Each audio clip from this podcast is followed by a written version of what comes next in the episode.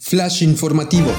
Un Boeing 737 de United Airlines que despegó de Cancún con destino a Houston perdió un motor en medio del Golfo de México. Su ruta se desvió a Nueva Orleans, donde aterrizó exitosamente.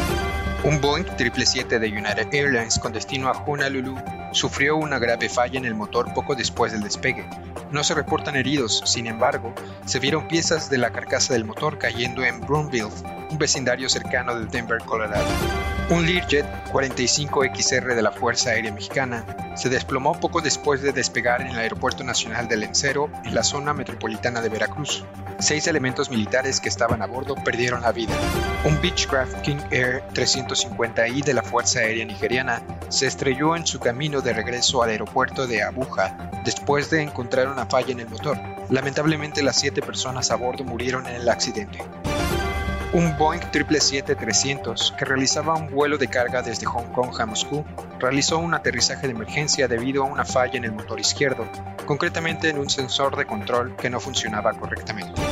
Con 24 votos a favor sobre un total de 36, la OASI eligió como nuevo secretario general al colombiano Juan Carlos Salazar, quien asumirá el cargo el próximo 1 de agosto.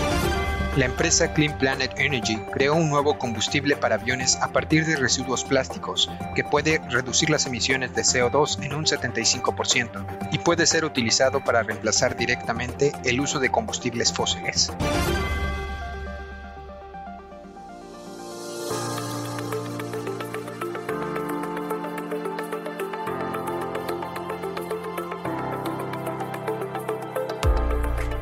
Estás escuchando All In News, el resumen semanal de noticias de aviación en español.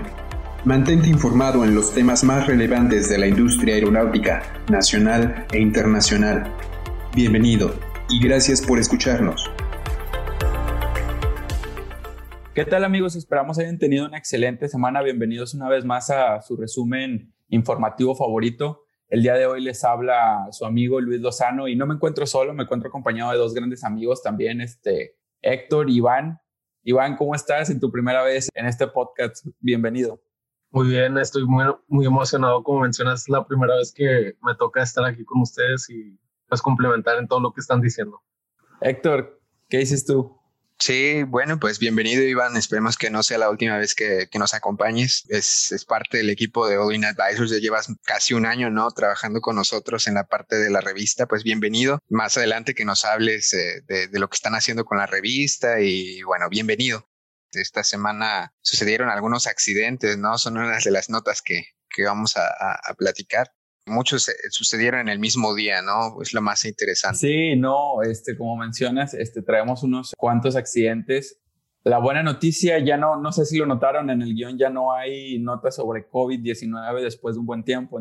Bueno, pues poco a poco, al parecer, vamos, no sé si saliendo del tema, pero lo vamos normalizando a lo mejor, este, vamos aceptando nuestra realidad y pues vamos, vamos avanzando. Pero así es, como mencionas, este, traemos preparadas unas cuantas notas para ustedes, amigos, sobre lo más relevante que sucedió en la semana. Lamentablemente, desafortunadamente, muchos de ellos son accidentes. Es como el podcast del terror. Y, bueno, pues vamos, ¿les parece si comenzamos?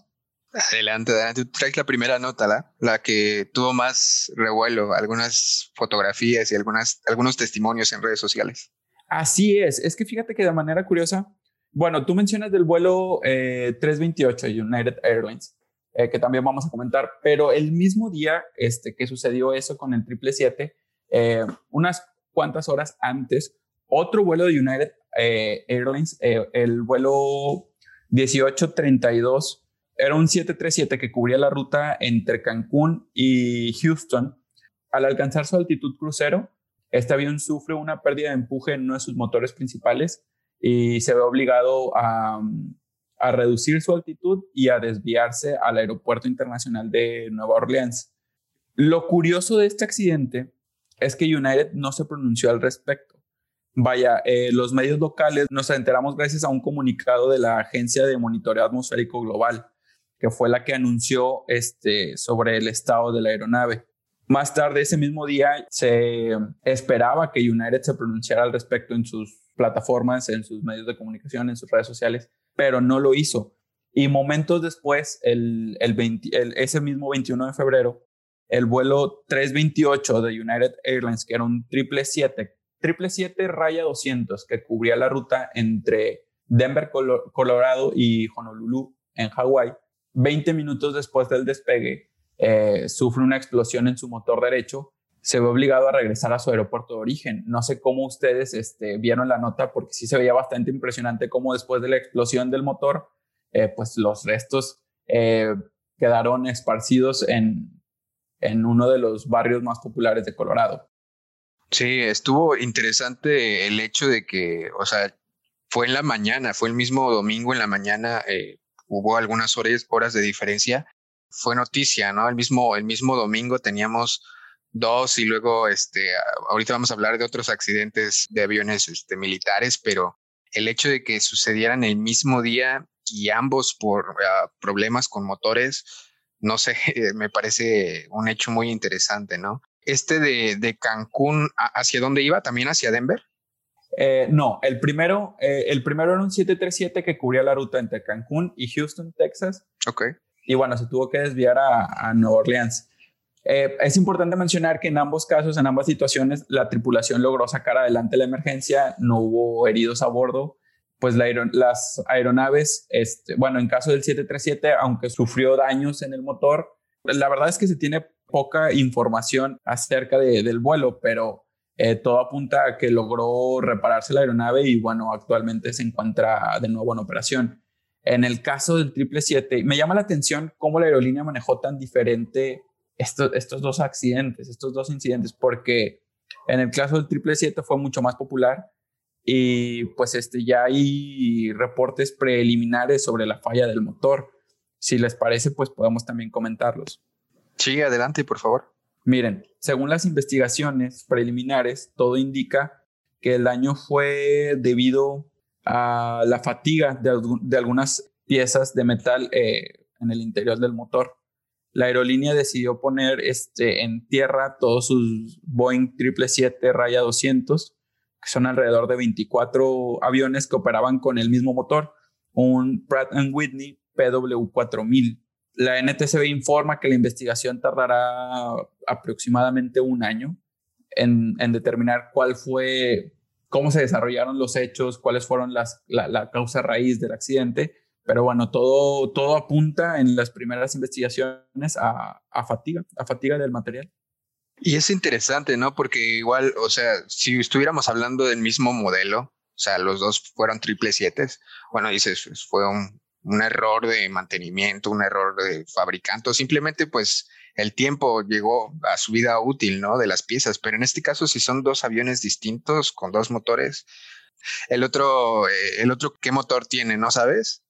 Uy, es que los 737 vienen en diferentes configuraciones. Eh, quiero pensar que a lo mejor es un CFM eh, que es otro fabricante de motores, eh, pero te debo el dato, déjame lo checo y... Sí, bueno, y por lo mientras hablamos de los restos también que se encontraron este, en Colorado, ¿no? Hay algunas eh, fotografías de partes, este, escombros del avión que cayeron en un campo de fútbol ahí en Boomfield, Colorado. Y pues hay muchos testimonios en redes sociales, no sé si, si alcanzaron a, a escuchar, hay fotografías de gente desde, desde el avión con el motor totalmente destruido. Y bueno, esto sucedió en, el despegue, ¿no? Sí, así es, estás en lo correcto. Eh, según los mismos pasajeros, en sus declaraciones comentaban que sucedió alrededor de 15, 20 minutos después de despegar del aeropuerto de Denver. Eh, eso también les, les, permitió regresar al mismo aeropuerto, ¿no? No estaban tan alejados. Y además que iban de algún, de algún modo a pasar por el océano, ¿no? Entonces, digamos, relativamente bueno fue que, que sucedió este, cerca y les permitió regresar. Pero sí, hay, hay, hay muchas interrogantes, ¿no? Sobre, sobre cómo se desarrolló la noticia. Pero bueno, me parece también que traías por ahí sobre, sobre otro lamentable accidente, ¿no? Sí, estos, bueno, eh, se quedaron hasta incidentes, ¿no? Eh, afortunadamente, estos dos este, accidentes de, de United, pues lograron aterrizar y lograron, se quedaron hasta ahí, ¿no? En el susto. Pero sí, lamentablemente, el mismo domingo, el mismo día, este, por la mañana, eh, también tuvimos estos dos accidentes fatales, ambos de, de fuerzas aéreas de, de aviones militares.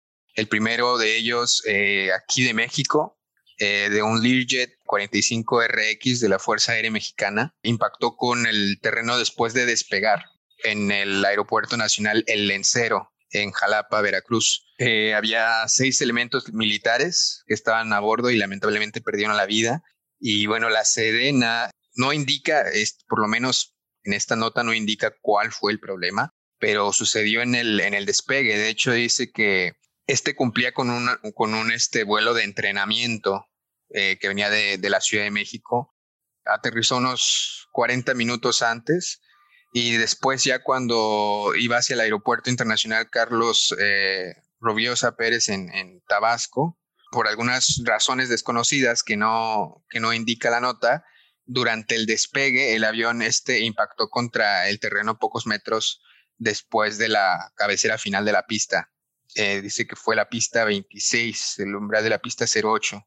Esta es una pista relativamente es de 1700 metros de longitud y les digo, no, no indica realmente cuál fue el problema, pero si es en el despegue, seguramente fue por falta de potencia y todo indica que también fue, fue situación o fue causada por los motores, quiero pensar.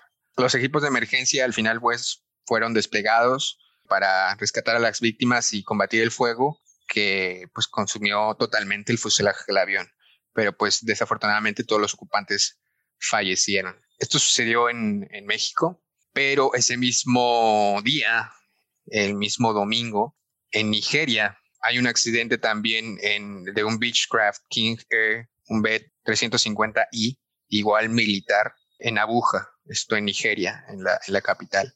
Aquí iban siete personas a bordo. También lamentablemente todos perdieron la vida y este sí dice que eh, el accidente, bueno, todo indica a que también fue, fue un problema de, motor, ya que eh, se comunicaron previamente. Hay algunos testigos que dicen que el piloto llevó un avión a un arbusto cerca para no estrellarse con, con las áreas residenciales del lugar. El piloto sí indicó que tenía problemas con el motor. Eh, me parece muy curioso sobre el accidente que, que comentas de la, de la Fuerza Aérea. Es probable ¿no? que haya tenido que ver algo con los motores de la aeronave, a opinión personal, sin que haya eh, ninguna declaración oficial hasta el momento por parte de las autoridades, que si algo sucedió, sucedió en el último minuto, porque hay que recordar, vaya, que el personal militar está altamente capacitado para controlar ese tipo de situaciones, pero también es importante mencionar y, y, es importante recordar sobre las velocidades que se toman en cuenta durante un despegue. O sea, en esa fase del vuelo hay que recordar la velocidad B1 la velocidad de decisión, ¿no? O sea, es, la velocidad en la que los pilotos en ese momento decidieron continuar eh, con su despegue porque hasta ese momento, ya en pista, ya en carrera, el avión no presentaba ninguna falla. Entonces, ellos deciden despegar y lamentablemente después el avión continúa ganando velocidad, pero no puede levantar vuelo, ¿no? Entonces, algo sucedió evidentemente, pero fue algo que sucedió en el último, último, último, último segundo. Eso, eso, eso es el caso de, del accidente de, de, Jalapa, de aquí de la Fuerza Aérea Mexicana, de Luye. Pero en, uh, en Nigeria eh, se supone que, que habían pedido regresar al aeropuerto, o sea, ya llevan de regreso porque el piloto todavía alcanzó a, a reportar una falla del motor y ya iba eh, retornando a, al aeropuerto y fue ya cuando decidió pues mejor estrellarse contra un, contra un arbusto que contra una residencia, ¿no? Supongo que tuvo tiempo incluso hasta de pensar en eso, ¿no? Así es. Y bueno, continuando, continuando con estos temas, Iván, Iván, tú traías una nota también parecida, ¿no? Sí, o sea, a diferencia de las anteriores, fue un incidente realmente, o sea, no pasó a mayores. Se trata del vuelo 4520 de Rosilla Airlines, que bueno, es un Boeing 777-300 y este viajaba desde Hong Kong hasta Madrid.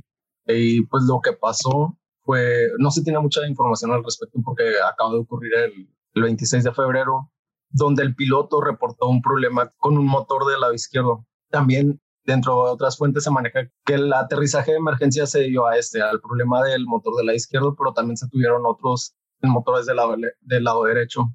Pues bueno, o sea, el aterrizaje de emergencias eh, se dio en Moscú y es toda la información que se tiene ahorita hasta al respecto porque, como les digo, es una noticia muy, muy reciente. Oye, ¿y este es el mismo motor de, del de United? Ah, mira, bueno, el motor, ahorita que Luis este, estaba, le preguntaste eso, Luis, aquí viene, se trata de uno de General Electric, el G90-115B, es del motor que se trata, no sé si sea, el que mencionó Luis era el 777-200, ¿no? No, no, no, eh, del vuelo que salió de Cancún era un 737. No me aparece la información sobre el avión de United. Lo que pasa es que el 737 eh, se ofrecen diferentes configuraciones de motor no logro encontrar con el modelo específico del, del accidente. Ok, aquí lo interesante sería, seguramente las investigaciones van a llegar a, lo mismo, o sea, fue fatiga del material. Entonces, si suceden accidentes como estos por fallas de motor en fechas muy cercanas, es porque pues seguramente de estas aeronaves sería interesante compararlas, pero seguramente la edad de las aeronaves o por lo menos las horas de vuelo de los motores deben de estar pues muy similares, ¿no? Para que tengan fallas, digamos, fechas muy similares. No, no creo que sea una falla de, puede ser, ¿verdad? De, pues no, no, no hayan dado su debido mantenimiento, pero pues seguramente todo va a indicar a que también fue, fue fatiga, ¿no? Sería interesante poder comparar esos datos para considerarlo, ¿no? Ya en la parte este, de, mantenimiento, y ya hasta ciertas horas de vuelo, pues prestarle más atención a algunos, en algunas partes, ¿no? Puede, puede llegar a fatigarse. O sea, los dos accidentes que se tratan de la misma aerolínea, o sea, que dentro de la misma aerolínea y diferentes modelos eh, tengan pues este tipo de accidentes. Así es. No sé si tengan más información al respecto y si no, pues ya para pasar a noticias mejores. No, yo creo que pasamos a noticias más felices, ¿no? Es, es, un momento de dejar estas historias de terror un poco de lado y comentarles, eh, hace unas horas se declaró que será eh, un colombiano el siguiente director de la UASI, entonces se podría decir que un colombiano será la máxima autoridad eh, de aviación civil en el mundo a partir de agosto de este año. Juan Carlos Salazar, funcionario del gobierno de Iván Duque, presidente colombiano, fue elegido por medio de votación e iniciará sus funciones en la Organización de Aviación Civil Internacional el próximo primero de agosto. Entonces, pues, ¿cómo ven? Latinoamérica haciéndose presente en el mundo. Pues muy bien, eh, creo que va a ser un año muy bueno para Colombia. Este es el segundo latinoamericano, ¿no? El segundo y es el segundo, el primero era de, Brasil, que fue, me parece, de 1900. Bueno, Brasil no es, Latinoamérica, pero sí sudamericano, ¿no? Sí, es el segundo sudamericano, es importante decirlo. Y de este nuevo que va a entrar es el encargado ¿no? de la Dirección General de Aviación Civil de Colombia. Así es, es, un, es una persona muy preparada, déjenme les leo un poquito sobre su currículum. El funcionario cuenta con 26 años de experiencia en el sector, inició su carrera como secretario general y director legal este, pues, de algunas aerolíneas, eh, entre ellas Tampa, fue director general del transporte aéreo en el Ministerio de Transporte. Eh, a principios de 2018 se, comenzó a desempeñar como asesor de transporte aéreo de la Autoridad General de Aviación Civil eh, en Emiratos Árabes Unidos. Entonces, también por acá se menciona que está al frente de la Autoridad Aeronáutica Colombiana desde 2018, la cual la OASI, en palabras de la OASI, eh, se califica a, esa pues, autoridad colombiana como una organización eh, compleja, ya que tiene pues a su cargo más de 3.100 empleados y la mayoría están afiliados a más de 12 sindicatos diferentes. Entonces, pues es una persona preparada no es alguien nuevo en el sector, no es una, creo yo que le están apostando a la persona correcta, ¿no? Pues habrá que estar al pendiente de esta noticia, habrá que estar al pendiente en agosto cuando inicie pues a desempeñar su, su labor como nuevo director de la UASI y, y, habrá que darle seguimiento, ¿no? Para ver cuáles son las medidas eh, que toma para pues, poder mantener el orden en el eh, transporte aéreo mundial. Claro, y sobre todo los nuevos retos, ¿no? Que implica esta nueva normalidad. Eh, creo que se va a desempeñar bien. Platicábamos que igual va a ser un año muy bueno para Colombia. Estábamos hablando de que eh, se van a abrir nuevos hubs en, en Medellín y bueno, con el principal aeropuerto que tienen, ¿no? En El Dorado, en Bogotá. Pues qué, qué mejor, ¿no? Que, que su actual director de aviación este, civil pues se pueda desempeñar en un puesto tan importante como este, ¿no? Con, con toda la trayectoria que tiene también eh, pues le va a dar un nuevo enfoque, ¿no? También eh, la aviación en, Latinoamérica, en Sudamérica, es, muy eh, distinta también a la que se hace en Europa, a la que se hace en Estados Unidos. Seguramente va a tener un enfoque, una nueva manera de, ver las cosas. Así es, me parece importante eso que mencionas, ¿no? O sea, definitivamente la aviación en Latinoamérica enfrenta otros retos, ¿no? que probablemente la aviación en Estados Unidos o en Europa eh, manejen. Entonces, creo que es un nuevo enfoque para el sector. Eh, esperemos que salga y se desempeñe de la mejor manera, nos conviene a todos, ¿no?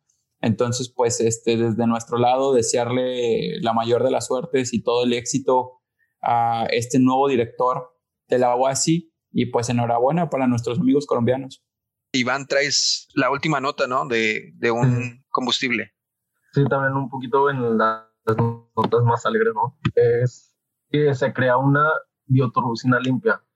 Eh, se trata de la empresa Clean Planet Energy, que denomina este tipo de combustible propuesta el Clean Planet Air, que bueno, lo que promete es que a partir de residuos plásticos, es importante mencionar que estos residuos son los no reciclables, eh, se podrá reducir un, en un 75% las emisiones de CO2 y también puede ser utilizado para reemplazar directamente el uso de combustibles fósiles.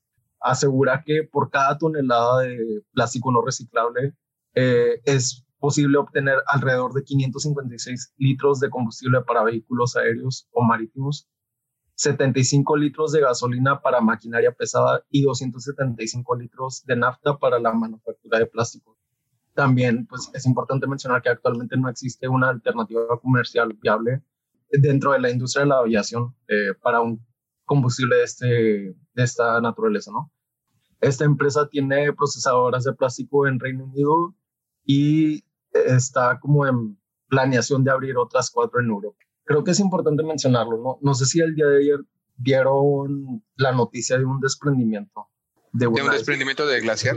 Sí. No, es reciente, es reciente la nota. Este, un, un, un pedazo pedazote del tamaño de la zona metropolitana de Londres. O sea, se trataba de 1200 eh, kilómetros cuadrados. Se desprendió en la Antártida. Sí, no, es todo un tema, ¿no? Es todo un tema. Y era lo que comentábamos en el podcast pasado, Héctor, Cristian y, y, yo, Iván, que nos parece curioso cómo en el mundo hay este tipo como de dos este, alternativas o de dos este, maneras de pensar, que hay quienes están haciendo todo lo posible por eh, que se comiencen a utilizar este tipo de energías eh, pues más amables con el ambiente para conservar a nuestro planeta eh, pues en una en mejores condiciones y también están quienes piensan que bueno es necesario buscar la manera de que la raza humana llegue a otros planetas por si por si esto no sale de la mejor manera y luego después está quienes le tiran a las dos, como Elon Musk, ¿no? Con su compañía, pues, este, muy popular Tesla, que busca, pues, este, darle una oportunidad a este tipo de energías, este, renovables. Y, pues, también el señor anda buscando cómo, cómo llevarnos a otro planeta, ¿no? Cómo, cómo conquistar el espacio.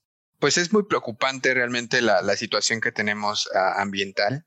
Eh, y de hecho, pues me, me, parece una alternativa excelente, sobre todo por la, problemática que tenemos en los océanos. La isla de basura es un fenómeno, le llaman la gran mancha de basura del Pacífico, ¿no? No sé si han escuchado. Es, es una isla de 1.6 millones de kilómetros cuadrados, lo tenemos ahí en medio del Pacífico. Entonces, el poder aprovechar tecnologías como estas para darle un uso, o sea, realmente pues, está nada más ahí contaminando, matando vida silvestre y realmente poder utilizar o, voltear a ver, ¿no? Lo que estamos haciendo y ver de qué manera poder ah, solucionarlo o aprovechar, ¿no? Este, también, pues esta es una oportunidad muy grande para, para, esta, para esta empresa, ¿no?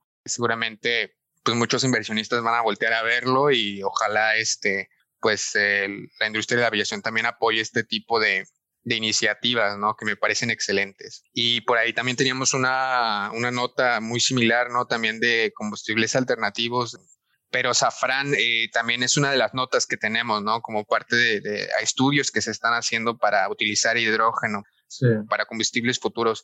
Y hemos visto, por ejemplo, eh, hace como dos o tres episodios de nuevas instalaciones, ¿no? Que se están fabricando para, para motores que todavía no conocemos, con capacidades muy grandes y seguramente este, pues este tipo de, de biocombustibles de aerolíneas tan importantes como KLM, por ejemplo, tiene sus refinerías para biocombustibles. Parece ser que, que es algo que, que, ya está ahorita latente y seguramente en los próximos años pues veremos más alternativas como esta, ¿no? Por ejemplo, aquí en México, nosotros siempre tuvimos la idea, Cristian y yo, de, de por qué no se puede hacer, por ejemplo, combustible con, con el sargazo, ¿no? Que también es un tema aquí en México, en las playas, este, que nada más se están contaminando y afectan al turismo y afectan a, la industria pesquera.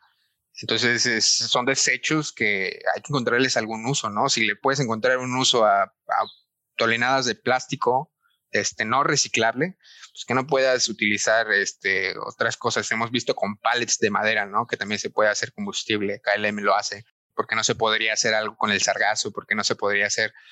Hay, que, hay que voltear a ver a los desechos, hay que voltear a ver eh, lo que comúnmente no, no le encontramos un uso y poder aprovecharlo, ¿no? Creo que es el nuevo enfoque que tendríamos que tener creo que los dos bandos, este Luis, como, como decías, no, no creo que se peleen uno con el otro. O sea, realmente. ir de la mano. Sí, además no creo que todos nos vayamos a Marte. Seguramente muchos, nos, muchos nos vamos a tener que quedar aquí. Entonces, este, digo, creo que, creo que las dos alternativas son muy buenas y creo que las dos son, son muy posibles.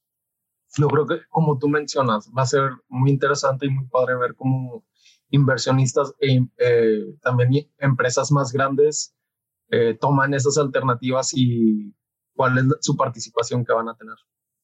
Eh, bueno, Luis, eh, ya pasando a la última nota, a menos de que tengas algo, algo más que agregar a esto. No, adelante, por favor.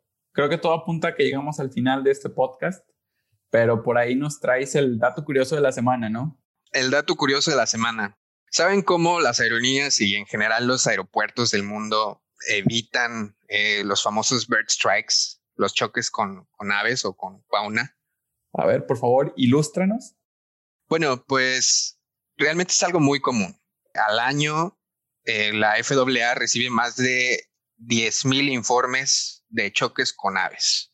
Todos los años eh, se pierden 650 millones de, dólares, son las pérdidas o los costos por este tipo de problemas. Entonces, eh, realmente es un problema pues muy común en la aviación y hay varias maneras de, de, atacarlo, ¿no? De alguna manera poder contener ese, ese peligro.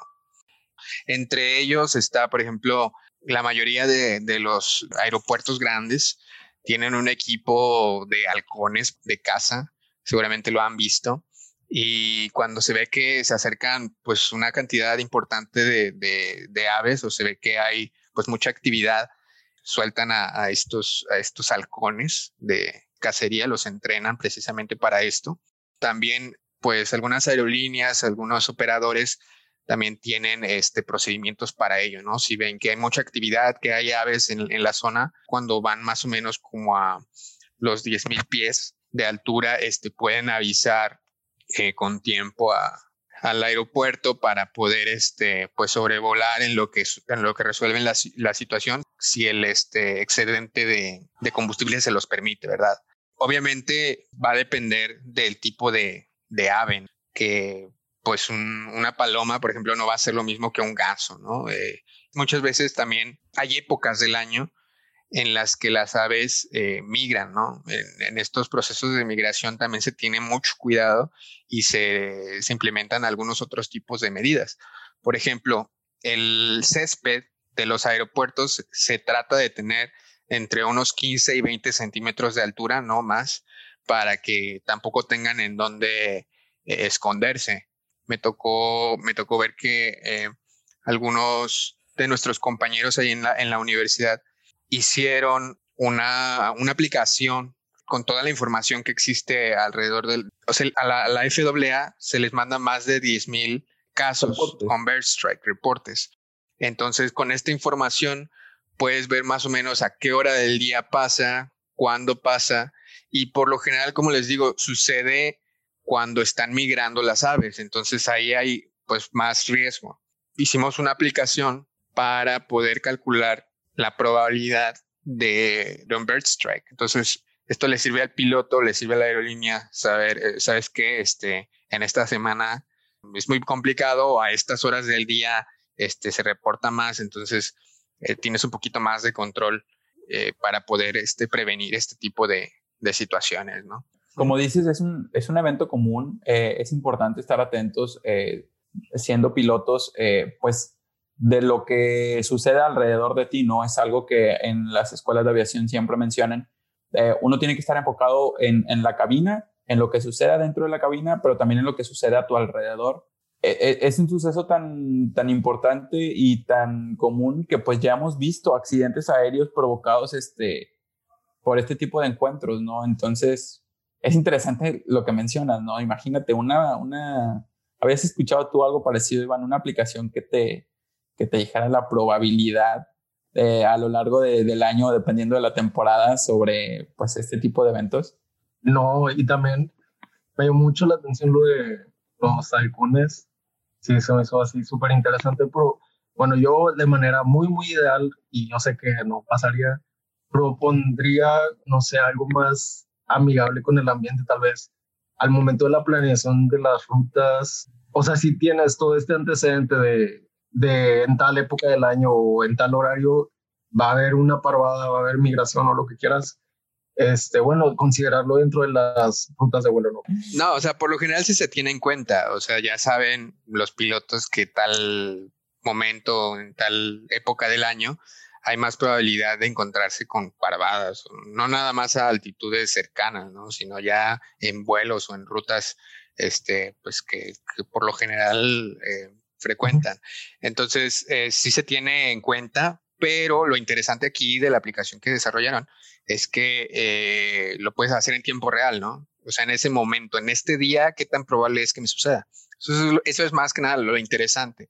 Pero bueno, lo que se viene haciendo desde años en todos los aeropuertos, se utilizan, por ejemplo, lo, que les decía, lo de, lo de los halcones, lo de el césped tiene que tener cierta altura para que no puedan esconderse ahí. Y no nada más aves, sino también, por ejemplo, se han encontrado osos, se han encontrado conejos, realmente hay mucha diversidad por lo mismo que son pues explanadas, son lugares, no hay mucha actividad humana más que los, los aviones, ¿no?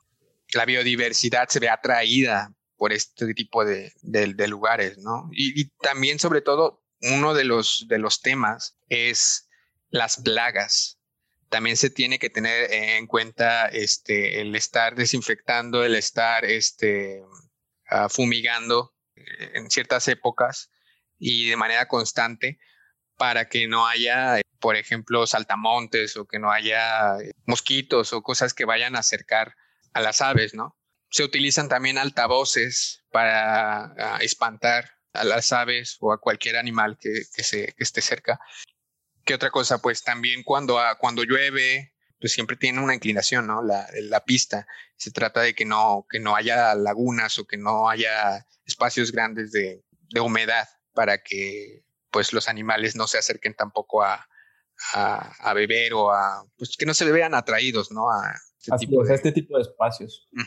Y pues en general esas son algunas de las medidas que se toman y pues los aeropuertos tienen la capacidad y optan por, por atrapar o capturar a veces estas aves o incluso este pues a dispararles incluso si llega a ser este pues un, un riesgo que la vida silvestre pueda, pueda generar algún, algún accidente. Así es, bueno, pues me parece que hemos llegado al final de este episodio. Eh, una vez más, gracias por sintonizar este, este resumen pues semanal que llevamos con mucho cariño y esfuerzo para todos ustedes. ¿Algo que gusten agregar, amigos, Héctor, Iván? A mí me gustaría que Iván nos platique de lo que están haciendo en la, en la revista. ¿Cuáles son los planes para este próximo mes? Pues mira, creo que se vienen cosas interesantes para la revista. Pues la siguiente edición sale este viernes. A todos los que nos están escuchando, si la quieren leer, pueden. Ahí también les tenemos un, un código de descuento. Entonces, pues nada, agradecerles primero la invitación y, y, me dio mucho gusto estar aquí con ustedes y compartiendo toda esta información para los que nos escuchan. Y a ver si la siguiente semana les traemos otro tipo de noticias un poco más alegres. Sí, sí, sí. Te agradecemos también, este, Iván, por acompañarnos. Este, eh, esta es tu casa cuando quieras acompañarnos. Y bueno, sin más, amigos, este, les agradecemos escucharnos una semana más. Eh, recuerden nuestras redes sociales, Olin Advisors. Entren a nuestra página de internet, suscríbanse y nos vemos la próxima semana. Cuídense mucho. Bye bye. Bye. bye.